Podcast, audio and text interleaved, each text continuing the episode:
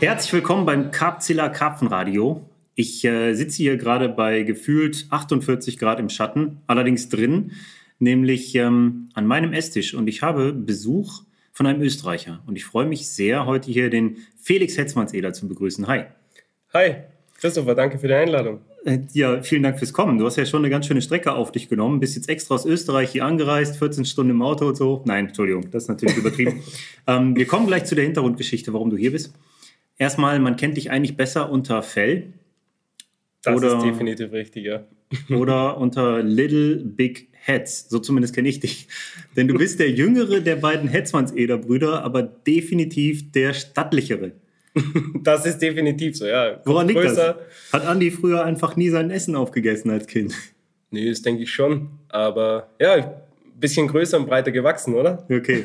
ähm, ja, ähm, was, wieso um alles in der Welt sitzt du als eingefleischter Österreicher jetzt hier bei mir in Nordrhein-Westfalen am Esszimmertisch? Der Grund ist ein ganz simpler. Ich bin wieder mal auf dem Trip gewesen und war in der Gegend. Und da bietet sich sowas natürlich an, mhm. mal bei dir vorbeizugucken. Jetzt muss man ja dazu sagen, du warst im Grunde in der Gegend und du warst tatsächlich auf dem Trip. Ich habe das Gefühl, du bist immer auf dem Trip. auf einem ziemlich coolen Trip, um ehrlich zu sein. Aber ähm, du warst jetzt ja nicht hier, wie man sich das vielleicht vorstellen würde, an einem der gut besetzten Baggerseen oder sonst wo, sondern du hast hier schon wieder einen knallharten, ganz anderen Gewässertyp ausgesucht. Ja, das hat mehrere Gründe, warum ich die aussuche. Ähm, zum einen natürlich, weil Andreas hier herum wohnt, hier in der Gegend. Zwar noch in Holland, aber ja, in der Gegend würde ich mal sagen. Und zum anderen sind es einfach ganz, ganz heftig viele Kilometer Kanal, die mich inspirieren, wo ich Motivationen raushole und wo ich am besten Fall einen Fisch bekomme. ähm, ja, genau. Andi wohnt in, ich glaube, Herlen. Ja, genau. Ähm, das ist so vielleicht 50 Minuten von hier entfernt, ist genau für ihn halt im perfekten Epizentrum, arbeitet in, in Holland auch in, ähm, Kerkrade. in, in Kerkrade, wo Corda Europe seinen Sitz hat und kann von da aus natürlich überall in der Region die Kanäle und auch hier in der Region die Bagger sehen und so beangeln. Aber du, du hast schon, wer weiß wo gefischt, hast Wahnsinns Fische gefangen und fährst dann aber trotzdem in deiner Freizeit, schätze ich mal aktuell, ja, klar. Ähm, nach Holland und Belgien, um dort an den stark befahrenen und auch extrem hart beangelten Wasserstraßen zu angeln. So sieht's aus, ja. Das muss, ja erstmal, das muss man erstmal sacken lassen. Das muss man erstmal schlucken. Ist ja nicht so, als hättest du nicht vor der Haustür Schottergruben mit Monsterfischen. Ja, ja, die habe ich natürlich. Ähm, aber das Ding ist, ich suche nicht nach extremst groß, großen Fischen. Ich suche nicht nach, ich habe mehr Fische, über 20 Kilo gefangen als irgendjemand anderer. Ich suche nach besonderen Fischen. Ja, und es darf auch ruhig mal hart sein. Ich darf mal ruhig auf die Schnauze fliegen. Das ist ganz egal, aber am Ende zählt das Ergebnis, wenn ich denn eins bekomme, ähm, von viel harter Arbeit, Mühe und Zeit, die ich investiere. Mhm. Und da ist mir auch kein Weg zu weit. Oder ja, das ist einfach das, was ich gerne mache. Geteilt noch mit dem, dass ich mit Andy da richtig, richtig cool mich ergänze. Er ist so, ja, der hat sehr viel Watercraft, ich habe sehr viel Durchhaltevermögen und das Ganze fügt sich einfach zum guten Bild zusammen und wir können einfach irgendwie mhm. gefühlt alles durchstehen. Egal wie viele Blenknächte, egal wie heiß es ist, egal wie kalt es ist.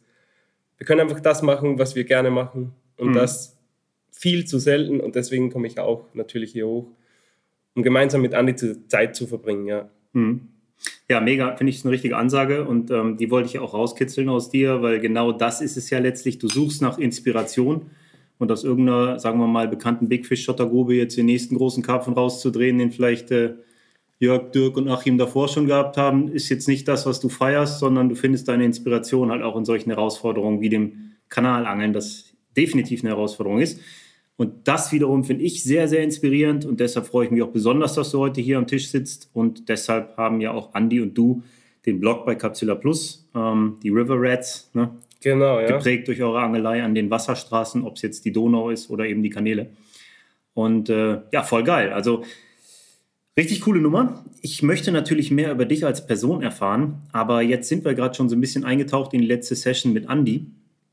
Willst du da vielleicht ein paar Takte zu erzählen. Also als ich gehört habe, du kommst hierher und wir haben eine Wetterprognose von bis zu 40 Grad, habe ich mir schon gedacht, oh shit, das Timing ist jetzt nicht ganz so optimal, aber vielleicht, also bei den Jungs bin ich mir sicher, die kriegen das Ruder schon gerissen. Ja, also um ehrlich zu sein, ich will da noch gar nicht so viel verraten. Habt ihr das Ruder gerissen bekommen? Ähm, ja. Habt ihr vorher Scheiße fressen müssen? Ja, und wir haben so viel davon fressen müssen, dass es eigentlich schon, ja. Schubkachenweise. Ja, genau. Also das trifft ganz gut. Und es also, war nicht lecker. Es war nicht lecker, es war nicht schön, es war nicht geil bei dieser ultimativen Hitze da irgendwo Fische zu lokalisieren, kilometerweise zu laufen, kilometerweise Auto fahren, Boot aufblasen, Boot abblasen, Spots vorbereiten. Ja, all, was, all das, was dazugehört, ähm, einfach durchzuziehen und morgens für morgens wieder aufwachen und einfach keinen Blieb bekommen zu haben. Ja. Nicht mal ein Baller, gar nichts. Nee, nicht mal ein Baller. Krass, ne?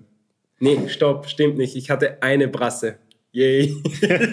ich feiere mich dafür, ja. okay, also um mir mal, ich muss das so vulgär ausdrücken, das ist so ungefähr das, das abgefuckteste, was man sich in einem Urlaub vorstellen kann, bei durchgehend Brathähnchen-Temperaturen an einer kochenden Wasserstraße, die nicht mal zum Baden einlädt, zu blenken. Aber ihr habt es durchgezogen und ihr habt das Ruder noch gerissen. Ganz genau so ist das. Und das finde ich total geil. Aber du willst wahrscheinlich nicht darauf eingehen, was genau passiert ist, weil äh, ja, genau. das soll also, erstmal noch mal ein bisschen ja, das, wir müssen das erstmal für uns sacken lassen. Ja, Sagen das finde ich so. cool, ja, das kenne ich auch gut. Ähm, daran Freude haben und ja. Mhm. Da kommt bestimmt noch was auf River Rats oder wo auch immer. Mhm. Da gibt es bestimmt eine Story zu erzählen, aber das würde jetzt den Rahmen sprengen. Okay. Ich darf es nicht verraten. Ich habe die Bilder schon gesehen, ich habe die Story schon gehört. Ich wollte es gerade nochmal rauskitzeln. Ich darf es nicht verraten, aber es ist wirklich wieder hochgradig inspirierend für alle, die sich von sowas inspiriert fühlen. Ähm, okay, cool.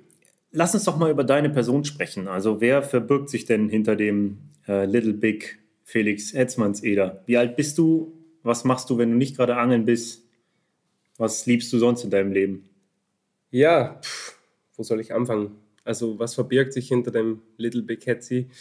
Ähm, es verbirgt sich ein 24-jähriger Typ aus einem ganz kleinen Dorf in Oberösterreich und der liebt es zu angeln. Fast über alles. Ähm, ja, wie gesagt, 24 Jahre alt. Ähm, außerhalb vom Angeln ähm, habe ich einen Beruf als Applikationstechniker für einen Maschinenbaukonzern. Das heißt, ich bin viel im Ausland unterwegs, ähm, mache Kundenbesuche, ähm, mache dort Prozessoptimierung und so weiter und so fort. Und in der Freizeit gibt es auch noch andere Dinge außer Angeln, und zwar Gewässer suchen. ähm, die Gewässer am besten mit Fahrrad, mit Freundin.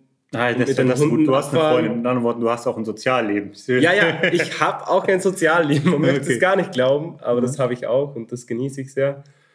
Ähm, aber das lässt sich mittlerweile sehr, sehr schön verbinden. Mhm. Und nicht nur Freundin und Angeln, sondern die kommt auch gerne mit. Cool. Jetzt am Freitag steht wieder eine kleine Bergtour an mit Übernachtung auf einer Hütte. Freue ich mich auch schon mega drauf. Ist mal ein Tapetenwechsel, ganz mhm. weg von Angeln. Ich werde auch den Bulli komplett ausräumen, also dass ich nicht mal die Möglichkeit habe zu angeln, weil ansonsten finde ich sicher wieder irgendwas zu angeln. ich kann das so gut nachvollziehen. Ey, mittlerweile, also ich, ich, weiß, ich komme jetzt auch gerade zurück von dieser vierwöchigen Tour durch äh, ja, Österreich, ähm, Slowenien, Italien. Und ähm, da hat es echt zum ersten Mal so richtig gut geklappt, das Angeln und äh, Family Time und andere Naturerlebnisse zu trennen. So dass wir gesagt haben, okay, wir angeln jetzt für zwei Nächte und danach fahren wir für drei Nächte an die, an die Meeresküste und machen normalen Urlaub. Dann gehen wir wieder angeln für, sagen wir mal, vier oder fünf Nächte und dann ähm, fahren wir ins Sotschertal und äh, gehen da wandern für ein paar Tage. Und das war richtig geil. Ist halt so, zu trennen. Ne? Natürlich genau. habe ich in der Socha die Forellen angeschielt, ist ja klar. Natürlich habe ich an der italienischen Küste geguckt, ob ich da mit meinen Karpfenruten noch irgendeinen so Plattfisch fangen kann. ja, das war doch klar. Aber ich habe es letztlich dann doch nicht gemacht. Wobei mir meine Frau ganz schön auf die Finger geklopft hat, weil die sagte, Alter, du kannst doch nicht hier die ganze Zeit auf diese Viecher angeln, die wir nicht essen und jetzt äh, haben wir die Chance, mal was zu fangen, was wir in die Pfanne werfen können und du machst es nicht. Tja, ja. das ist unser Los, das wir gezogen haben, oder? Aber ähm, du sagst, du bist viel im Ausland unterwegs. Du ja. hast auch richtige Fernreisen dabei, ne? Ja, ähm, natürlich in diesem Jahr, ich glaube, da gehe ich jetzt nicht zu viel ein drauf. Ähm, Corona überschattet das Ganze. Wieso verstehe ich nicht. Entschuldigung. ähm, ja, ich habe auch Asien-Dienstreisen dabei gehabt im letzten Jahr. Ich war da dreimal. Ähm, Indonesien, Malaysia und Taiwan. Wie schmeckt Faltenhund? Junge. Ist lecker, ne? Ja, es ist ganz klasse. Noch besser sind die ganzen Hähnchen, die wochenlang ohne Kühlung irgendwo draußen hängen. Das ist Ähm, Fermentationsprozess. Darüber genau. lese ich gerade. Ich bin gerade dabei, Thomas Talagas drittes Buch zu redigieren. Darauf darf man sich freuen, das kommt ja bald. Und Ja. äh, da geht es auch viel um Fermentation, ob man es so Ja. mag oder nicht. Ja, ja, klar. Also ich kann jedem nur empfehlen, nur frische Dinge zu essen in diesen Ländern. Ähm, ich habe das selbst auch ein einziges Mal Probleme gehabt in Malaysia. Ist nicht schön, aber musste durch.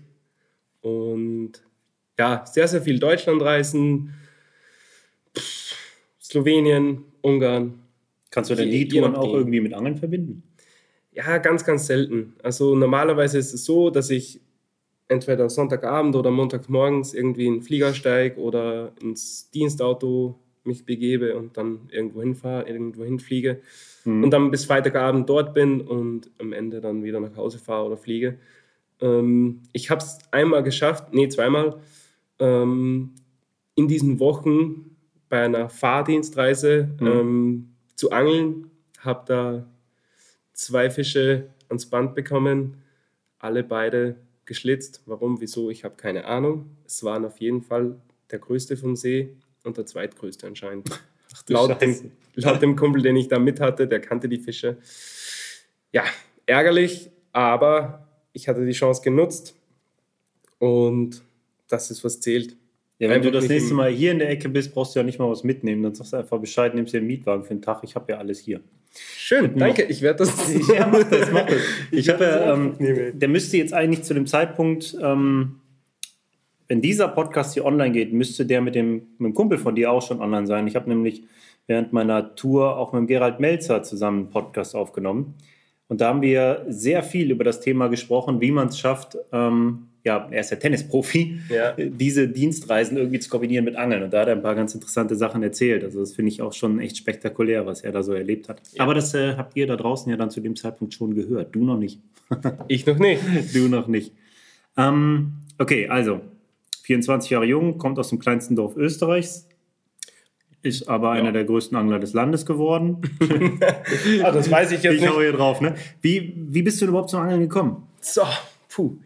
Da müssen wir jetzt mal ganz tief Luft holen. Ähm, hat begonnen, ja, wie es bei so vielen ist, als sechs-, siebenjähriger Junge. Ähm, der Onkel und der Freund meiner Cousine, der damalige Freund meiner Cousine, die haben mich abwechselnd immer mitgenommen. Die haben Andi mitgenommen, der war schon ein bisschen älter. Ähm, die haben mich mitgenommen und ich weiß noch, ähm, das erste, was ich so wirklich in Erinnerung habe, war so richtig eine schöne Rotfeder, die ich gefangen habe, so richtig Erinnerung. schön auf, dem, ähm, auf eine einzelne Made, so, so wie man sich das vorstellt halt. Ja, und das, irgendwann lässt sich das nicht mehr los. Und ich habe dann mit elf Jahren meinen Angelschein gemacht, den am 12. Geburtstag bekommen. Und ja, seitdem gibt es eigentlich ein Hobby und das lässt nicht mehr nach, sondern es wird eher noch intensiver und noch, äh, ja, gibt mir Kraft. Da sammle ich meine Motivation. Cool. Und ja, es hat angefangen an irgendwelchen Teichen, dann ging es ziemlich schnell an die Donau.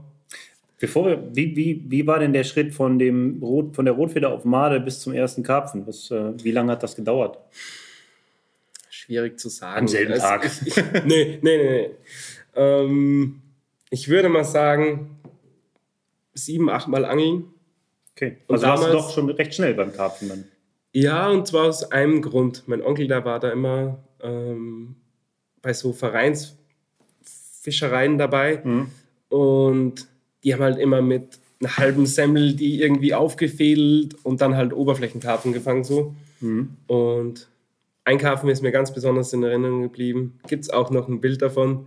Sieht ziemlich heftig aus. Ähm, war so ein, so ein, ja, so ein Stippteich, würde ich jetzt Mhm. mal sagen. Ähm, und da habe ich einen Spiegelkarpfen in den Händen gehalten, so, keine Ahnung, ein Kilo. Mhm. Also wirklich sehr, sehr klein, aber ich fand das einfach geil, ähm, wie der, ja, das war einfach ein Riesenfisch im Gegensatz zum, zum Rotauge. Und wie gesagt, ab diesem Zeitpunkt war es irgendwie nicht mehr so der ultimative Kick, einen Barsch zu fangen.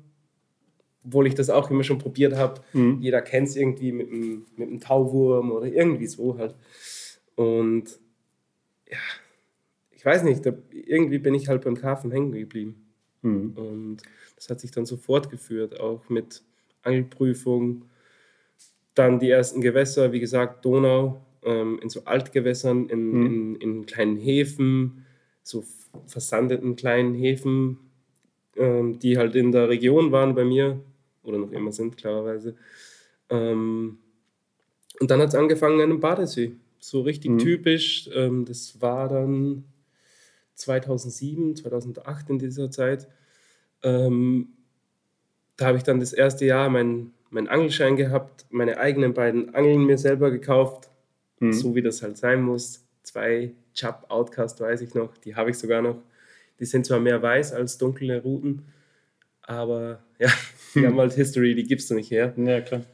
Bei uns war sowas noch damals eine Sealstar Traverse X Carb. Die hatte 11 bis 13 Ringe, wenn ich mich recht erinnere. Und der Startring war kein 40er oder 50er, sondern maximal ein 30er, wenn überhaupt. Die hatte die Aktion von einer Matchroute. Aber es war schon eine moderne Karpfenroute, wie man sich vorstellt. Ja. Ich überlege, 2007, 2008 war ich schon voll gesponserter Angler von Prologic, die Debate und war voll in Frankreich unterwegs. ich so. weiß das. Bin schon ein paar Jährchen älter als du, das ja, fällt ja. mir da auf. Wie, wie alt ist Andi?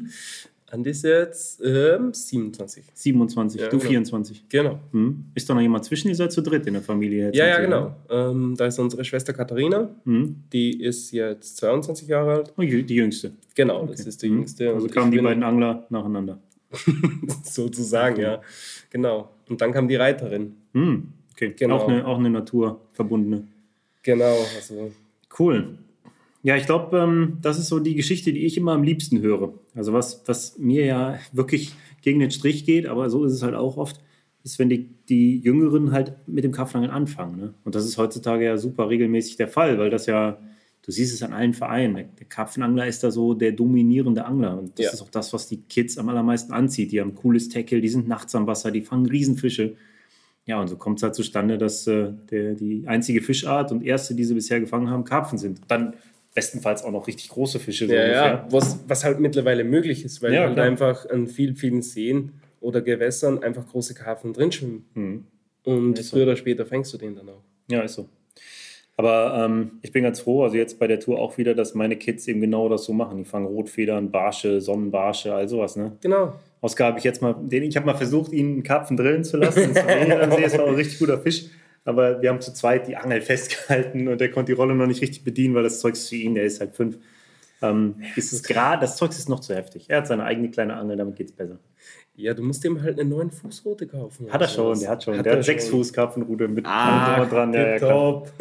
ja, damit haben wir Barsche gefangen, weil die kannst du auch gut zum Spinnfischen benutzen. Super. Okay. Hält ein bisschen mehr aus einer Spinnrute. Ja, also ich kann mir vorstellen, ich hatte zum Beispiel bei mir in der Familie ähm, nie Angler. Und ähm, ich habe eine Schwester, die mit Angeln nichts an der Mütze hat. Ich kann mir vorstellen, dass es schon ziemlich, ziemlich cool ist, einen Bruder zu haben, der dafür genauso brennt wie man selbst. Weil es gibt ja im Grunde keinen besseren Angelpartner, oder? Das ist definitiv so. Ähm, weil wir halt uns, uns gegenseitig in diesem, in diesem, ja, der eine kriegt auf die Schnauze, weil er geblenkt hat, der nächste kriegt auf die Schnauze, weil irgendwas mit dem Gewässer oder mit dem Wetter nicht passt man kann sich einfach irgendwie gegenseitig motivieren, wieder aufbauen, trotz mhm. einer aktuell jetzt 850 Kilometer Distanz. Wir können es mhm. trotzdem dank FaceTime oder irgend solche Videotelefonie-Geschichten ähm, da uns aufzubauen, uns mhm. gegenseitig mhm. zu pushen. Und ja, jeder weiß, der einen guten Angelbuddy hat, ähm, wie wichtig das ist, um selbst motiviert zu bleiben, um weiterzukommen, um voranzugehen und ja, am Ende Fische zu fangen. Wie ist das denn mit dem gemeinsamen Angeln? Wenn ich jetzt mal, wir gehen mal in so eine Beispielsituation. Du kommst an irgendeinen Pool und ähm, euch beiden, ihr seid gestandene Angler, ist nach relativ kurzer Zeit recht klar, die Fische werden auf jeden Fall von links kommen. Und links gibt es jetzt auch nicht unbedingt besonders viele Spots, die sich eignen würden. Das heißt, du kriegst da maximal eine, vielleicht zwei Routen platziert. Was macht dann so ein Gebrüder-Duo? wer setzt sich nach links? Und äh, wie geht man damit um, mit dem Erfolg des anderen als Brüder? Das ist jetzt eine Fangfrage. Du, kannst, nee. du musst doch jetzt einfach nur sagen, ich bin größer und nee. stärker. Die Entscheidung ist damit getroffen. Nee, nee, nee. nee. ähm, bei Andi und mir war das immer schon so, wenn wir was gemeinsam aufbauen, dann ziehen wir das gemeinsam durch. Folge dessen gibt es ran, ran und Ende. Also mhm. es ist egal, wer wo aufbaut. Ähm, wir kennen einander sehr, sehr gut, klarerweise. Und von mir aus baut sich der Andi da auf. Der erste Fisch ist seiner, weil seine Routen sind, der zweite ist meiner. Mhm. So läuft das. Egal wo, egal wie. Wir haben das an der Donau gemacht, wir haben das an verschiedenen Seen gemacht. Wir haben das auch in schwierigen Kanälen gemacht, genauso wie im letzten Jahr. Mhm. Wir haben da auch wirklich verhältnismäßig gute Fische gefangen und auch verhältnismäßig viele Fische ähm, innerhalb kürzester Zeit. Und die waren halt auf meinen Routen, weil die halt von dieser einen Seite gekommen sind. Genauso diese mhm. Beispielsituation. Und da haben wir auch, okay, der zweite Fisch war da, okay, wir wussten, okay, die kommen von, von dieser Seite. Mhm. Rand zu Rand, ab sofort, Ende. Also okay. da gibt es keine Diskussion oder, ach, ich habe jetzt den 20er gefangen, der eigentlich auf deinen Routen käme oder sonst irgendwas. Das ist mhm. völlig egal. Einfach nur gemeinsam mhm. Spaß haben und ähm, ein geiles Ergebnis zu erzielen. Ja, ja, das kann ich mir genauso auch vorstellen. Fällt wahrscheinlich auch erst recht noch leicht, wenn man eben auch, ja, wenn Geschwister angeln gehen, ne, das kann ich mir vorstellen, das ist halt noch Ja, so oder, oder wenn, wenn jetzt der Zuhörer seinen besten Angelbuddy hat. Mhm. Ähm, ich kenne da auch sehr, sehr viele, mit denen ich das machen würde. Mhm. Also ich von meiner Seite aus würde das mit sehr, sehr vielen Leuten machen. Es ist halt nur wichtig, dass es am Anfang ausgemacht ist, hey, so laufen die Karten. Genau. Und wenn was passiert, dass man nicht einschätzen kann oder was nicht in erdenkbarer Reichweite ist, mhm. dann muss ich es hinnehmen. Und das ist auch okay so. Und ich finde, solange man sich über andere Fische freuen kann und nicht dann irgendwie diesen, ja, diesen Fratz zieht, ähm, das gilt nicht. Also das gibt es für mich nicht. Mhm. Entweder gemeinsam was aufbauen, durchziehen oder halt das Ganze allein machen und den Erfolg für sich genießen. Mhm. Dann gibt es da keine Diskrepanzen dabei. Klare Fakten schaffen, das ja, hilft. Genau. Fall. Wenn du dich für ein einziges Gewässer auf diesem Planeten entscheiden müsstest, wäre das die Donau? Ja. Warum? Ganz einfach. Du lernst nie aus. Mhm. Du lernst nie aus. Ich habe jetzt gerade in diesem Jahr ähm, gerade bei Capzilla Plus on online gegangen, ähm, mit einem Kumpel eine neue Donaustrecke für mich beangelt und wir haben eigentlich richtig schön auf die Schnauze bekommen, so wie es so wie es gehört. Mhm. Ähm, so wie man es vom Fluss erwartet. Ja, genau. Mhm. So wie man es einfach erwartet. Ähm, wir aber echt wirklich, wirklich ähm, gut vorbereitet waren, ordentliche Spots gesucht haben und all das, was zusammengehört. Die Fische waren einfach nicht da. Ende. Mhm. Und dann kamen einfach die Bedingungen, die wir brauchten. Und ich habe zu meinem Kumpel gesagt, hey, guck mal, ich habe das an einem anderen Stück erlebt, der Donau. Wenn diese und jene Bedingung kommt, dann müssen wir in diesen und jenen Bereich, mhm. genau das haben wir gemacht, kurze, knackige Futterkampagne gestartet, boom. Mhm. Und vor allem, was das noch... Sie, wenn ich mich erinnere, es waren, glaube ich, zwölf Runs oder zwölf Fische, die ihr auf dem Wochenende dann gefangen habt. Genau. Zweit, ne? genau. Abgefahren, ja. ja. Und das an einem Stück, wo wirklich, ja, das eigentlich nicht normal ist. Welche Bedingungen waren das? Das war, wir hatten den, den ganz guter Tipp für alle, ähm, Pegelstände beobachten. Hm. Ganz, ganz wichtig. Ähm, wir haben den Pegelstand beobachtet, wir haben gesehen, okay, zum Wochenende steigt er. Ähm, wir müssen jetzt raus. Hm. Genau jetzt. Wir haben da dann zweimal knackig vorgefüttert. Natürlich auch eine adäquate Menge, nicht zu viel, nicht zu wenig. Mhm. Ähm, ich glaube, das hat auch viel mit Erfahrung und Feingefühl zu tun. Ne? Genau, also ich würde nie 10 Kilo irgendwo reinschmeißen, ähm, ohne dass ich das Gefühl habe, okay, jetzt habe ich Fische hier oder ich will mhm. einen Futterplatz aufbauen. Ginge aber in dieser Zeit nicht, weil das Wasser schon gekommen ist. So, mhm. das heißt, wir mussten schnell handeln, kurze, knackige Kampagne gemacht und ja, dann einfach die Fische wirklich wie die Delfine sind die hergekommen, gesprungen, gerollt und dann wusstest du einfach, okay, jetzt kannst du nichts mehr falsch machen. Was, musst du was, einfach nur noch Spot ist das dann, den du dann befischst? Also wenn der wenn Pegelstand heißt, es kommt insgesamt mehr Druck drauf, es ist mehr Strömungsdruck drauf, ne? mehr genau. Wasser drin. Und der, der für mich am gravierendste Unterschied ist einfach der, das Treibgut, Punkt 1, Mhm. weil es das natürlich extrem schwierig macht zu angeln im Hauptstrom Mhm. und zum anderen die Wassertrübung. Mhm. Diese Faktoren sind halt draußen so heftig und so viel Strömung und so viel Treibgut und einfach unangenehme Bedingungen für einen Fisch, Ja. die ziehen sich in beruhigte Bereiche zurück. Das war's. Mhm. Und genau auf diesem Übergang haben wir diesen Spot gewählt. Okay. Klingt clever. Aber ich glaube, für solche Erfahrungen ähm, hast du auch recht viel Lehrgeld bezahlt, ne? Oh, sprech mal lieber nicht drüber. Wie viele Nächte, wie viele Nächte blinkt man so in so einem Leben an der Donau? Da kommen schon ein paar zusammen wahrscheinlich. Ja, ja. Ich kann mich erinnern an ein Jahr, wo ich 48 Nächte geblankt habe, vom Februar bis zum 19. Juni. Und am 19. auf 20. Juni war wieder eine Nacht unter der Woche, musste um 6 Uhr auf Arbeit sein und habe original neun Fische gefangen, davon waren sechs über 15 Kilo. Ach du Scheiße. und dann hast du morgens da gestanden und gedacht, Alter, was ist hier los? Ich brauche Fotos, alles voll mit Fischen. Ich muss Nee, ich habe die nachts mit dem Selbstauslöser irgendwie fotografiert. Alle weggeknallt. Zurück, ey. Ja, Krasse. Nummer. Ja. Ja, und war damit dann der Knoten geplatzt? Nee, das Blanken ging weiter. Ja, das, das ist genau das, was ich mir gedacht habe. Das habe ich schon so oft gehört, ne? Das Ding ist, ich war einfach zur richtigen Zeit am richtigen Ort und habe das richtig Mhm. gemacht. Ähm, das habe ich halt von dem so rausgeholt, aber ich wollte das genau bei gleichen Bedingungen immer und immer wieder wiederholen. Mhm. Aber es hat nie mehr wirklich funktioniert. Es sind, sind wieder Vereinzelfische gekommen, mal einer, mal zwei, mal drei, Mhm. was ja nicht schlecht ist. Nö. Aber so ein Ergebnis hatte ich in diesem Bereich nie wieder. Verrückt, ne? Ja. Völlig skurril. Also, meine Erfahrungen mit dem Flussangeln sind nicht gerade sonderlich weitreichend. Ne? Ich habe schon an Flüssen geangelt, auch meistens dann an kleineren, jetzt nicht unbedingt sowas wie die Donau. Das größte, was ich befischt habe, war die Rhone. Da war ich jetzt, äh, ich glaube, zweimal privat und einmal mit Korda ähm, während des Roadtrips mal für zwei Ja, Nächte genau. oder so. Mhm. Und ähm, da fand ich es echt total interessant, wie sehr die Fische auch springen und wie die sich zeigen, wie du so darüber lokalisieren kannst. Und ich erinnere mich, ich habe an der Weser ja mal so einen Lucky Punch gehabt. Da habe ich zwei richtig große Fische gefangen in einer Nacht. Das war ziemlich fulminant, weil es war auch Mike Pükers Geburtstag und all so ein Kram. Wir haben da halt gefeiert an diesen Weserwiesen und ich habe diese zwei riesen Fische gefangen und das war total abgefahren. Und danach habe ich, die Weser ist sehr weit weg von mir, ne? Mhm. aber ich habe mich danach immer damit auseinandergesetzt, weil ich es total spannend fand, da zu angeln. Ich hatte da voll Bock drauf gehabt und habe so ein bisschen verfolgt, was andere da machen, wie die fangen. Und mir ist dann irgendwann aufgefallen, dass die ganzen Jungs, die Knallgas richtig krass ihre Plätze füttern, also übertrieben krass die Plätze füttern, dass sie nicht im geringsten besser fangen. Teilweise eher im Gegenteil, dass sie noch sehr kurz. Gerade am Anfang der Kampagne ist es erfolgreich und dann übernehmen die Barben den Platz vollständig und die haben teilweise ultimativ viele Barben gefangen. Ja. Und ähm, dass Jungs, die, sagen wir mal, mit einem sehr offenen Auge unterwegs waren und sehr strategisch mit viel Location ihre Plätze gewählt haben, dass die teilweise, wie du es gerade beschrieben hast, mit einmaligem Vorfüttern, vielleicht zweimal, wenn überhaupt, krasse Ergebnisse gefahren haben und auch am Ende richtig große Fische gefangen haben. Mhm.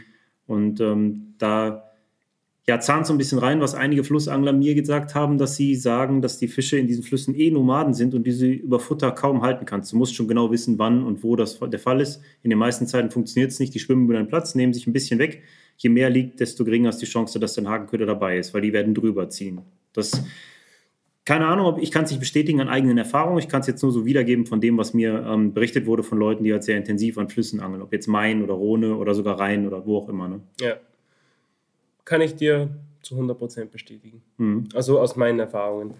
Bei mir ist es auch immer so gewesen, ähm, sobald du beim Angeln, ja, das geht jetzt schon richtig tief rein, zu viel ähm, fütterst, beziehungsweise zum Beispiel auch viel Partikel fütterst, Mhm. Ist die Gefahr sehr, sehr, sehr groß, dass du Döbel, Mhm. Brassen, ganz kleine Karpfen auf den Platz ziehst Mhm. und die Großen einfach original diese Plätze meiden, weil die genau wissen, okay, ich habe das nicht nötig, dieses Futter. Mhm. Ich habe genug ähm, natürliches Futter. Ich bin nicht auf das Anglers Futter Die haben angewiesen. wahrscheinlich auch gar keinen Bock auf diesen Nervkram, ne? Sich da irgendwie mit auseinanderzusetzen. Genau, mit diesen kleinen anstupsen. genau, ja. Der Kindergarten, lass mal weiter schwimmen. Hanf. ja. Wir haben schon Bock gelegt, Hanf. ja, genau. Ja. Ja, das ist hier so ein Thema, da kann man ganz schön das Fass aufmachen mit Thema Futter. Ich fand das jetzt, Ja. ich habe die letzten zwei Tage, habe ich dir eben erzählt, war ich morgens stalken äh, bei mir, weil im Moment kannst du an den Baggerseen sonst nicht angeln, weil zu viel Badebetrieb ist. Und morgens hast du immer so ein kurzes Zeitfenster, wo die Fische im Flachwasser fressen und die Ja. Badegäste noch nicht da sind und man sogar einen Parkplatz am See kriegt. Und ähm, da habe ich das beobachtet, was passiert, wenn du, selbst wenn einige Fische dort sind, vom Gefühl her wenig Futter einbringst, aber dann sind es doch irgendwie drei Hände, wie lange die Fische dafür brauchen, wenn sie gerade Seelenruhe haben, um das alles wegzumachen. Und wie lange du dann letztlich auf den Biss wartest, obwohl die Fische voll da sind. Ja. Wenn du das wieder beziehst auf so eine typische Angelsituation, wo du dann, keine Ahnung, du gibst, sagen wir mal, fünf Spoms auf den Rig oder fütterst ein halbes Kilo Boilies drüber, das beschäftigt die Fische länger als man denkt. Deutlich länger als man denkt. Genau. Es kann also gut sein, dass deine Rigs da liegen über einen Zeitraum von mehreren Stunden und die ganze Zeit sind Fische da, die immer wieder reinkommen, rauskommen, fressen und irgendwann ist dein Hakenköder mal dabei. Ne? Ja, im besten Fall. Ja, eben. Und das führt, das führt aber echt oft zu Fehleinschätzungen der Situation. Ne? Genau. Und Ja. das dann wieder gleich drauf füttern oder, oder noch mehr füttern, weil nichts Mhm. geht, ähm, halte ich gar nichts von. Mhm. Nee. Ja. ja, das ist aber auch das interessant, dass du das ansprichst, weil ähm, wir kommen mit Sicherheit gleich nochmal auf die Donau zu sprechen, weil ich das einfach spannend finde, ähm, was, was Andi und du da machen, auch mit Bezug aufs Kanalangeln. Aber ähm, ich bin jetzt während meines Roadtrips an einem See in Slowenien gewesen, wo du auch schon mal warst, Ja. wo es wirklich, also für mich war es eine komplett neue Angelsituation. Ich habe noch nie so ein Gewässer beangelt. Das ist zwar ein öffentliches Gewässer, das ist ein Vereinsgewässer, du kriegst da deine, deine ganz normalen Tageskarten gezogen, die sind auch nicht überteuert oder sowas für so ein Gewässer, aber es hat schon den, ich nenne es mal Charme eines Pay Lakes. Einfach deshalb, weil äh, die 14 Angelplätze an diesem Gewässer dauerhaft belegt sind und weil rund um die Uhr Spoms einschlagen. Das sind rund um die Uhr Leute, die mit Spoms arbeiten oder irgendwas machen, Futterballen reinwerfen, mit dem Boot rausfahren, Stangenmarker stecken, Futter reinfliegen, alles absolut utopisch krass. Und ähm, es war dort aber definitiv so, ich habe es ausprobiert, wenn du nicht Spoms, bekommst du weniger Bisse. Wenn du Spoms, und das, ich will jetzt auch nicht zu tief reingehen, weil darüber müsste man mal ein Audio-Coaching machen. Das war eine extrem krasse Beobachtung, die ich gemacht habe. Aber wenn du den Fischen durch Sound klar machst, hier fliegt Futter rein und dann effektiv angelst, und das war meistens nicht am Grund, dann, ähm, dann ist es übertrieben krass gewesen, was da möglich ist. Sobald du aber, und das war bei mir häufig der Fall, weil ich war mit Familie da und nicht nur zum Angeln, ähm, aufhörst zu bomben und keine Zeit hast, diesen Platz mal einen Tag lang richtig zu knallen mit Futter, dann schläft die Aktion auch ein. Ja, das schläft definitiv ein. Es solche Seen gibt es halt auch. Ne? Also das, Ja. das ist ja, dieses Max Egger hat das, glaube ich, auch mal in einem Podcast gesagt, wenn nichts geht, füttern. Das betrifft aber wirklich halt diese extrem krass besetzten. Ja, da, da gibt es die Seen in Kroatien. Ja, genau. Ähm, die sind allseits bekannt. Und es wird auch, genau auch an diesem See habe ich das auch erlebt. Ähm, Christian Wolf, Björn Brockmann und ich waren da an diesem See gemeinsam und wir haben eigentlich eine ganz andere Taktik gefahren und auch abartig viele Fische gefangen. Mhm. Also, die die haben natürlich ein Boot mit- einmal und grasen dann den Platz ab. Ne? Genau. Ja, das hat wir in dem Fall bei mir nicht funktioniert. Jetzt genau so am liebsten gemacht, hat aber null funktioniert, weil die Bedingungen zu scheiße waren dafür. Ach, okay. Erst am, ich hatte, ich hatte ähm, in den letzten 24 Stunden hatte ich rund 35 Fische. Das war völlig Ja, utopisch. ja, ja. Davor, also ich hatte insgesamt so vielleicht um die 60. Ich kann es nicht so richtig zählen, äh, weil ich es wegen Family auch nicht so richtig, ne, ich habe kein Buch geführt. Aber ähm, es war vorher echt nicht viel im Verhältnis zu Mhm. dem, was dann möglich war, als der Wetterumschwung kam. Und dann ist die Taktik voll aufgegangen, weil dann haben die Fische am Grund gefressen. Genau. Davor ging es nur darum, du musstest die in dein Areal holen, aber nichts von dem, was du gefüttert hast, ist am Boden angekommen. Ja, genau. Ne? Das heißt, du Das musst heißt, sie dann mit der Posenmontage dieser speziellen Ja, genau. oder mit Six, was da nicht erlaubt ist. Ich hatte mal die Erlaubnis, das zu machen für vier Stunden. Du kannst nicht vorstellen, was abgegangen ist. ja, ja, klar. Naja. ja. Aber Nee, wie gesagt, ähm, Thema Futter, das kann definitiv was bringen, das kann den ultimativen Erfolg bringen. Aber ich bin der Meinung, dass einfach ein paar gute Augen auch sehr, sehr viel Mhm. am Ende Geld sparen können und ähm, ja, du genauso viele Fische fangen kannst. Mhm. An dem richtigen Gewässer natürlich, das ist Voraussetzung. Wie so manch anderer, der statisch am Platz hockt und, und einfach füttert. Ja, davon bin ich absolut überzeugt. Dafür habe ich so viele Beispiele erlebt. Und ich äh, würde mit jedem da eine Wette gehen. Wenn wir sagen, man, man fängt, sagen wir mal, Ende März, Anfang April an Gewässer an und der eine kann statisch seinen Futterplatz beangeln und ich mache die mobile Nummer. Ich würde immer gewinnen. Ja, ich, ich denke auch, äh, am, am Ende geht es immer darum, ähm, wie der See tickt oder wie die Fische darin ticken. Mhm. Klar. Weil wenn du jetzt zum Beispiel ein ganz deutliches Zeichen ist, sehr, sehr viele Seen, an denen ich schon geangelt habe, funktioniert dieses Oberflächenangeln einfach nicht. Die Fische fressen von der Oberfläche nichts weg. Mhm. So, dann kannst du mit, deinem, mit deiner Brotflocke, mit einem Stück Toastbrot auch nichts anrichten. Dann musst du irgendwie mit Sig, mit Pop-ups, mit, mhm. ja, keine Ahnung, mit all diesen ganzen Möglichkeiten, die wir halt zur Verfügung haben. Adjustable Six, keine Ahnung. Ähm, da was machen. Ansonsten, die fressen einfach von der Oberfläche nicht. Und das ist das Riesending, ähm, wo sehr, sehr viele sagen, ja, Oberflächenangeln, warum machst du das nicht? Ja, weil es in den Szenen einfach. Es, gibt, es gibt eine Sache, die man machen kann, um die Fische dazu zu bringen, aber die ist erstens nicht ganz koscher und zweitens echt schwer umzusetzen. Und ähm, das ist so ein Ding, was die Engländer viel machen, aber nicht darüber reden. Und das ist, dass sie halt nachts auf diesen See gehen und einfach so einen 25 Kilo Sack Floater aufschneiden. So dass die gesamte Oberfläche voll ist mit diesem Zeug. Du wirst am nächsten Morgen einfach äh, alle Ornithologen des Dorfes da haben, weil es noch nie mehr Wasservögel auf diesem See gab. Aber die Fische werden natürlich auch durch diese, dieses, diese Masse an Futter, je nach Gewässer, das machst du mhm. natürlich an einem 40 Hektar Baggersee, brauchst du mehr als einen Sack. Da brauchst du ein paar. Aber ähm, im Grunde ist das der Weg, wie du die halt dahin bekommst. Ne? Ja. Oder das ist der bessere Trick, aber der ist noch viel schlimmer, den darfst du gar keinem sagen. Blöd, dass wir das jetzt hier aufnehmen. Du musst sie aus irgendeinem so Weiher, wo die Fische von der Oberfläche gierig fressen, weil sie jeden Tag gefüttert werden, musst du hier zwei, drei rausfangen und in deinen See setzen. Die Boah, werden weiterhin Junge, an der Oberfläche Junge. fressen und alle anderen werden es nachmachen. Das hat es in der Vergangenheit oft gegeben. Da gibt es viele Beispiele. Ernsthaft? Die alte Fahrt bei Senden ist ein so ein Beispiel. Da gab es in der Nähe so ein Weiher, der wurde abgelassen und der Fischbestand, die wurden haufenweise gefüttert an der Oberfläche, wurden in die alte Fahrt geworfen. Du kannst dir vorstellen, was in dem Jahr passiert ist. Der gesamte Altbestand, da waren 40 Fünder drunter ne? und große Keukarpfen. Der gesamte Altbestand hat angefangen, an Oberfläche zu fressen. Und die erste Zeit war das für alle, die es gemacht haben, natürlich äh, wie Babyrobben schlagen, so einfach, ne? mhm. ne? weil die Fische hatten keine Scheu. Die haben, die haben von der Oberfläche diese fetten Alles Dinger runtergenagelt. Ne? Ja, ja. Aber ja, äh, das sind jetzt die, das habt ihr jetzt bitte schnell alle wieder vergessen. Also hier werden erstens keine Fische geklaut und zweitens muss man keine 25 Kilo Schwimmfutter ins Gewässer schütten, ja? Genau. Es gibt immer einen Weg, aber manchmal, manchmal ist es auch der falsche.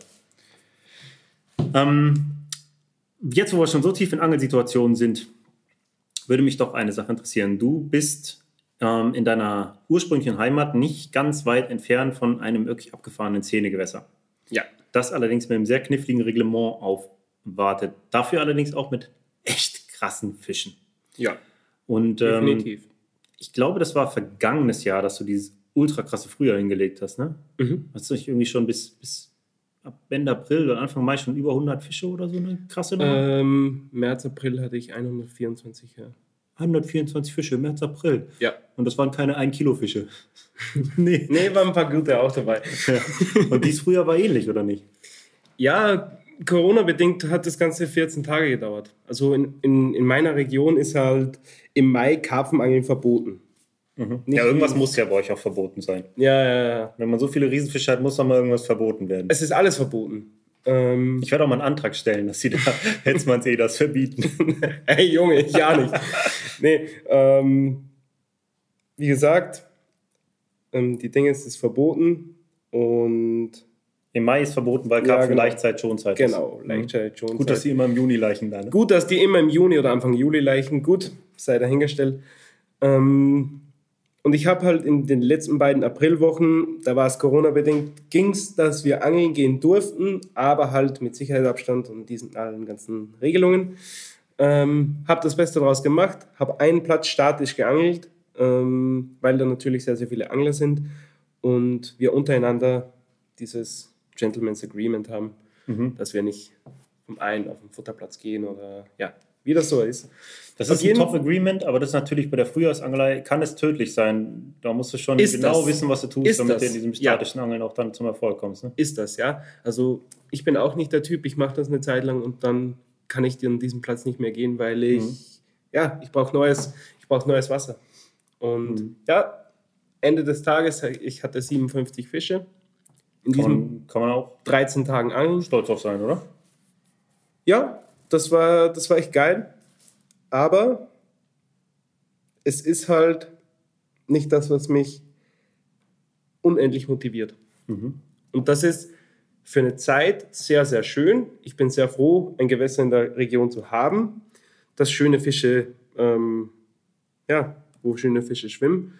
Aber mir ist es egal, ob jetzt ein Fisch 23, 19, 13, 17 Kilo hat. Es ist völlig mhm. egal. Es geht darum, dass ich Spaß an meinem Hobby habe und dass ich Motivation und Kraft daraus schöpfen kann, um meinen mein Job alles drumherum richtig schön machen zu können und das mache ich und da brauche ich nicht die größten und schwersten Mhm. und meisten Fische in irgendeinem Gewässer. Ganz egal. Jetzt ist es halt an dem Gewässer ja so, also ich, ich kenne mich da auch ein bisschen aus. Ich bin da auch mal zum Angeln gewesen, zweimal war ich da, schon lange nicht mehr. Nehme ich doch mal wieder mit. ja, ähm, da lacht er nur. Also das heißt, glaube ich, nein. Egal. ähm, das Ding ist, da sind einige, soweit ich weiß, die da wirklich statisch das ganze Jahr in einem Bereich durchziehen, um dann am Ende des Jahres irgendwie einen Teil des Big Fish-Bestandes an 50 und 60 von denen gefangen zu haben, die sie dann regelmäßig bei irgendwelchen Baitfirmen in die Kamera strecken. Was ich auch in keiner Form abwerte, absolut krasse, beeindruckende Fänge. Ja. Aber auch damit kann ich mich nicht identifizieren. Das fällt mir immer wieder auf. Ich habe es mal versucht, aber dieses statische Durchziehen irgendwo, das schaffe ich immer nur für so eine Kurzkampagne. Deshalb Genau. nenne ich das auch im Buch so und das ist auch genau mein Ding, dass ich eine Zeit lang etwas mache, was gerade perfekt zu den Umständen passt. Ne? Genau, und das war halt auch, wie gesagt, in diesem Frühling genau dieser, diese kurze, knackige Kampagne, die aber zu 150 Prozent durchziehen, Mhm. dann mit einem Ergebnis am Ende ähm, in meinem Fall sehr, sehr zufrieden sein. Und das Ganze darf dann aber auch wieder enden und was Mhm. Neues kommen. Also Ja. ich bin jetzt nicht der, der Typ, der einfach da diese Angelei durchzieht, die stumpfe Angelei, die übrigens sehr, sehr erfolgreich sein kann, brauchen wir nicht drüber reden. Ja klar, gerade wenn es um viele große Fische geht, ist stumpfes Ja. Futterangeln das effektivste, Stumpfes Trumpf, geht, ne? sagen die ja immer, Ja. oder? Ja, das ist ja da auch so, ne? Ja. Also ich habe das jetzt, ich bin jetzt, wo ich wieder zurückgekommen bin von, von dieser Van-Tour, ich war voll in Bewegung, ich habe so viel gesehen und so viele verschiedene Fische an so vielen verschiedenen Gewässern, das war einfach total geil. Das ist genau mein Ding. Und dann komme ich jetzt zurück und überlege so, was machst du jetzt wieder? Ja, und jetzt endet es daran, dass ich ein bisschen stalken gehe, um aktiv Fische zu fangen, statt mich an einen dieser Baggerseen auf einen festen Futterplatz zu setzen, was viele andere meiner Kumpels aktuell sehr erfolgreich machen und riesige Fische fangen. Aber ich kann mich da nicht so richtig für motivieren. Ich will weiter was Neues und immer Verschiedenes erfahren. Ne? Ja. Und das hast du halt beim aktiven Angeln, zum Beispiel beim Stalken auch, wo jeder Tag ein anderer ist und die Ja. Fische woanders findest und anders vorgehen musst. Und das ist halt, keine Ahnung. Also Überleg mal, was eine einzige Wolke vor der Sonne ausmachen kann. Oder? Ja, wir hatten, wir hatten das Beispiel eben, was die Ja. eine Wolke ausmachen kann. Ja. Ja, genau. Ja, aber das ist ja, da machst du ja auch so ein richtiges Fass auf. Das wird ja dann auch alles wieder so zum Strategiespiel. Ne? Vielleicht können wir mal einfach besser angeln über Strategie aufnehmen. Das können wir eigentlich noch machen. Gerne? Ja, das wird wahrscheinlich dann zwar vor diesem Podcast veröffentlicht. Also wir verdrehen hier wieder die Welt mit Capzilla. Aber Ach, das ist ähm, man doch gewohnt. Das gehört so. ähm, also ich weiß, dass diese eine einzige Wolke, dieser Wetterwechsel bei euch am Kanal, ähm, was Interessantes bewirkt hat. Da müssen wir jetzt auch gar nicht zu tief drauf eingehen. Aber da kommen wir wieder zum Kanal. Und da ist eine Sache, die mich jetzt wirklich mal interessiert. Du und der Andi, ihr seid begnadete Donauangler. Ja. Ihr seid an der Wasserstraße groß geworden. Ihr habt riesige Fische in hart beangelten Baggerseen bei euch in der Region gefangen. Ihr wart in, in Ungarn unterwegs, ihr wart in Slowenien unterwegs, ihr wart bei weiß wo zum Angeln. Was hat euch beide so sehr dafür brennen lassen oder so sehr inspiriert, ausgerechnet diese Benelux-Kanäle anzugehen? Wer hat euch da hingeführt? Welche Leute waren da die größten Inspirationsquellen und wonach sucht ihr da? Ja, ähm, das Ganze hat irgendwann mal angefangen mit der DVD von Eddie Sturks. Mhm.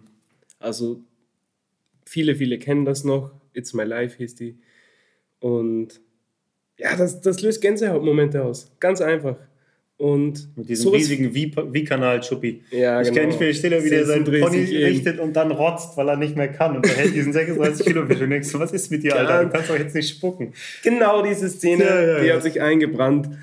Ähm, dann Spuckst du, natürlich. spuckst du jetzt auch mal, wenn du einen Kanalfisch fängst? Nee, spuck ich nicht. ähm, dann natürlich die Angelei von Derek, Derek Harrison. Mhm. Der- Richtig geiler Typ. Der Typ ist auch sehr, sehr vielen Leuten ähm, bekannt.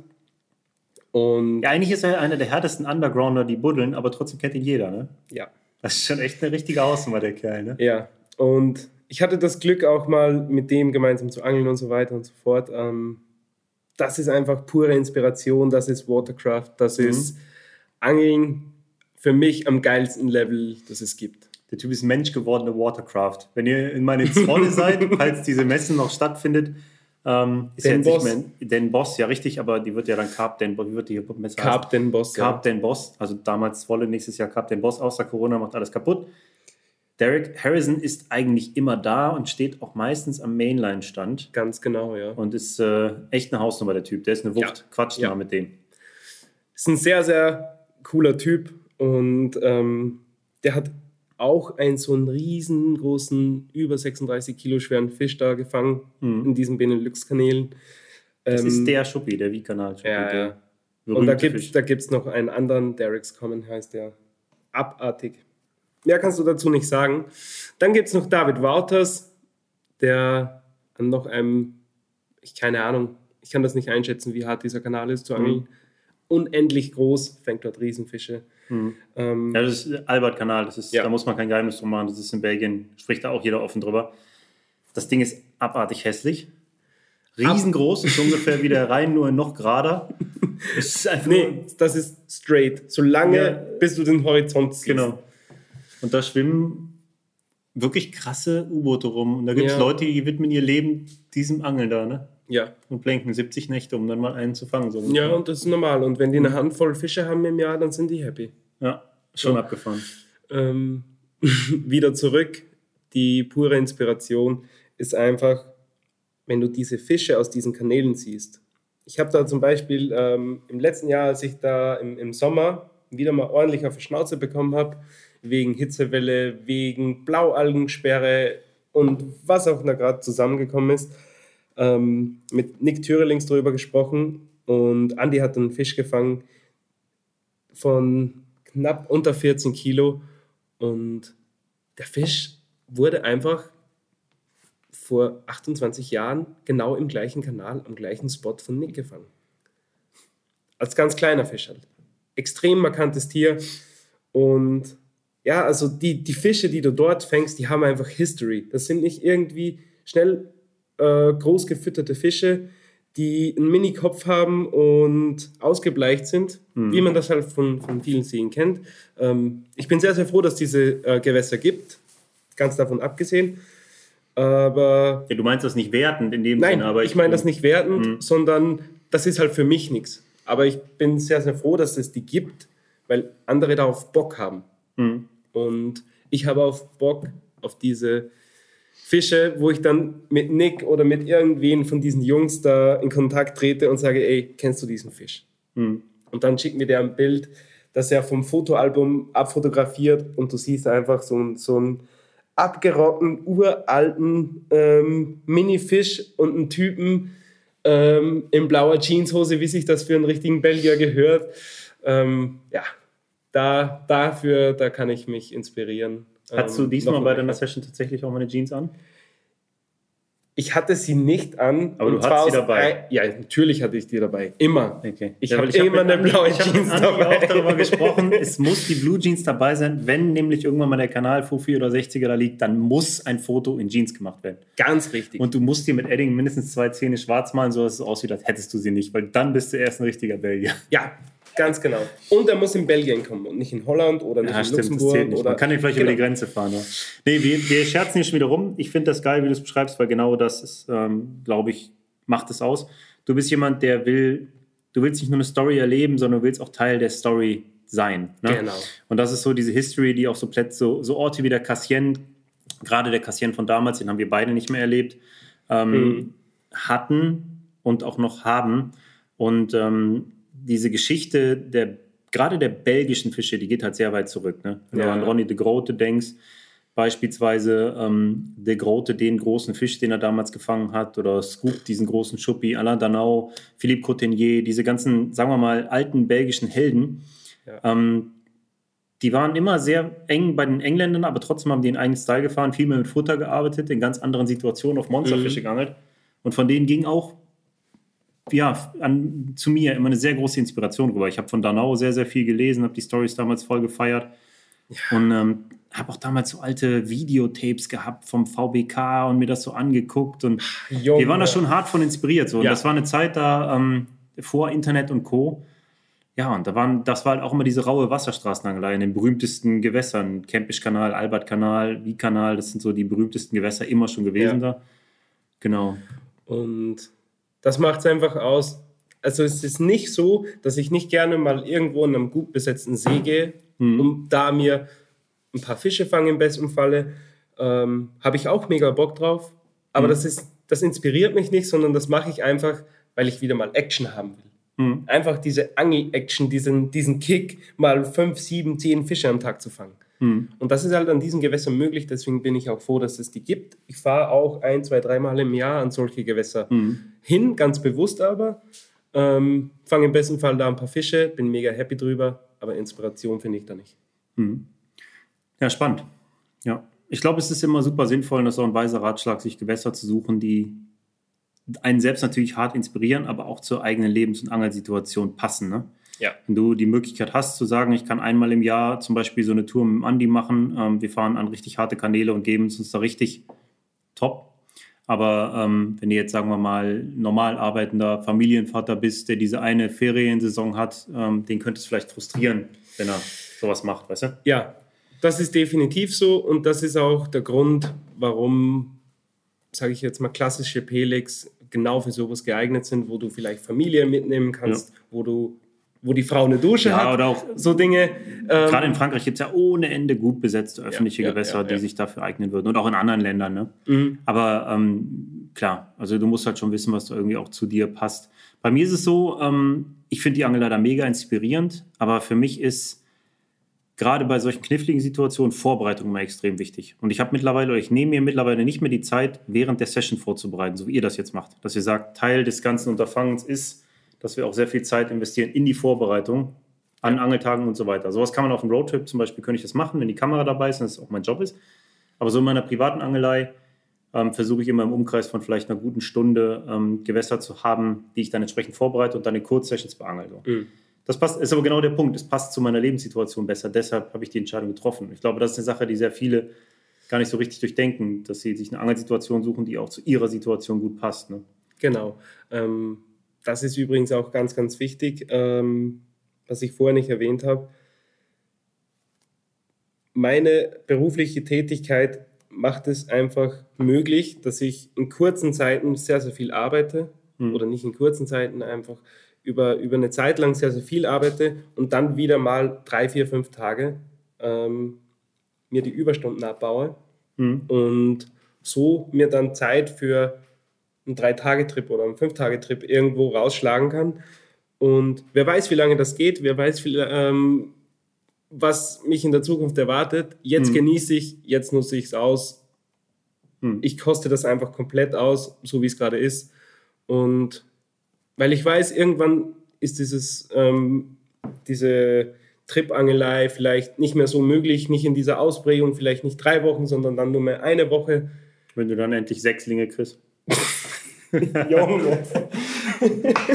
Wenn schon, denn schon. Nee, ja, ist nur erstmal ein bisschen zu früh. Ja, okay, ja, du machst das schon ganz clever. Und ähm, wir kennen uns ja auch schon eine gewisse Zeit, ne? Wann haben wir uns eigentlich kennengelernt? Da warst du, glaube ich, 19 oder 20. Wenn überhaupt. Hm, Ich wollte gerade sagen, Mhm. ich würde fast sagen, das war so 18, 19. Das, das fing damals irgendwie an, als Andi zu Korda kam. Gibt's das? Ja, klar. Also das, ähm, ich Ja, habe euch ja im Grunde beide geholt, ne? Der, der Ja, genau. Mick, Chester McFreed, besser bekannt als Michael Friedman. Ne? Genau. Schönen Gruß an dieser Stelle. Hey, Den muss, auch, den muss ich auch noch vors Mikro holen, den alten Sack. Ähm, definitiv. Auf jeden Fall, der hat einen Andi, in Anführungszeichen, entdeckt. Der hat uns mal bei einer Session besucht an diesem Szenegewässer. Dann habe ich einen Andi reingeholt, der ist dann Teamangler geworden. Und dann durftest du als Bruder natürlich irgendwann nicht fehlen. Und ich weiß noch, irgendwann in Wien auf einer Messe habe ich dich, glaube ich, zum Teamangler gekürt. Nee, du Das hast war- mich zum Supporter gekürt vor so? versammelter Mannschaft. Ja, ja, Aha. klar. War das nicht Teamangler? War das Supporter? Ja, das war Supporter, klar. Das war voll die Sause. das war mega krass, ja. Das, das, Das war, war cool. richtig cool. Ich kann mich noch sehr, sehr gut daran erinnern, ähm, wo wir da gesessen haben und so, keiner hat damit gerechnet. Du und Michel wusstet das schon. Michel hat irgendwie so ein, so ein, so ein faules Grinsen aufgesetzt. So. Ich weiß das noch ganz genau. Cool. Ja, mittlerweile haben wir seine Hochzeit gefeiert. Die Und ebenfalls richtig geil war. Ja, die war tatsächlich unerwartet krass. ähm, nee, was ich eigentlich sagen wollte ist, äh, seitdem sind ein paar Jahre ins Land gegangen. Wir haben immer mal wieder Kontakt gehabt, natürlich während der Zeit bei Corda intensiver, wegen der Teamzugehörigkeit. Ja. Aber ähm, du hast auf jeden Fall eine sehr interessante anglerische Entwicklung hingelegt und ich glaube, da ist von deiner Seite auch noch viel zu erwarten. Was ich bei dir echt spannend finde, ist, dass du halt sehr viele verschiedene Facetten des Angelns angehst, dass du dich nicht davor scheust zu blenken. Ich glaube, das kannst du auch. Viele können, das hört sich so bescheuert an, der Typ kann gut blenken, soll nicht heißen, der blenkt nur, sondern es gibt halt Leute, die sich die zwei, dreimal wo blenken und sich davon dann so hart verschrecken lassen, dass sie sich dieser Situation nicht mehr stellen. Ja. Und äh, das ist bei dir ja nicht so. Du ziehst das Ding durch, bis die Scheißnuss geknackt ist, ne? Ganz genau. Ja. Ähm, ich denke, das hat sehr, sehr viel mit äh, persönlicher Motivation und Antrieb zu tun. Mhm. Das heißt, mir ist das, e-, ich will nicht sagen egal, wenn ich blenke, sondern ich stelle mir die Frage, okay, was kann ich an dieser Situation noch machen, noch tun, um das Ruder rumzureißen? Wenn es nicht funktioniert, weiß ich aber im Gegenzug ganz genau, ähm, ich angle solide, ich mache das, wo ich hundertprozentiges Vertrauen habe, in Rigs, in Bleimontage, in wo ich ablege, mhm. was auch immer wenn es nicht passiert, dann passiert es einfach nicht. Aber ich weiß ganz genau, irgendwann kommt der Punkt. Und ich suche so lange, bis ich die Fische finde von mir aus, mhm. bis ich den Biss einfach erzielen kann. Ähm, ja, und das ist wie immer im Leben. Du musst einfach manchmal ein paar Rückschläge einstecken, dich davon aber nicht demotivieren lassen, sondern einfach noch weiter motivieren und weitermachen, bis es klappt. Und dann den Erfolg genießen. Ja, so sammelst du halt letztlich auch nicht nur Erfolge, sondern eben halt auch äh, die Erfahrungen, die dich dann in anderen ähnlichen Situationen weiterbringen. Ne? Auf die Art genau. und Weise bildet man seine Watercraft weiter aus, weil letztlich ist es ja die Intuition, die du durch Erfahrung ausbaust. Ne? Genau, du musst einfach wieder mal einen Schritt zurückgehen und dann wieder zwei Schritte zu, äh, nach vorne. Mhm. Und ja, ich, ich, kenne auch sehr, sehr viele Leute, die innerhalb, keine Ahnung, wenn die vier, fünf Nächte blenken, ähm, ist das für die. Ähm, ja, kann man schwierig damit umgehen, mhm. weil man vielleicht nicht gut genug war oder was auch immer. Am Ende sind es immer noch Karpfen, sind es immer noch die Gewässer und sind es immer noch 15 andere Umstände, die einfach diesen Anbiss jetzt nicht möglich machen mhm. oder in diesen drei Tagen nicht möglich machen. Aber am Ende, irgendwann kommt der Moment, sobald es den Schalter wieder legt, vielleicht kommt eine Wolke, vielleicht kommt ein Regentropfen runter mhm. und auf einmal zack, dann mhm. liegt so ein 40er da und du denkst dir, warum geht's jetzt? Ja, die Dinge so. entscheiden sich oft in so kurzer Zeit, dass es wirklich unvorstellbar ist. Ne? Genau. Ne?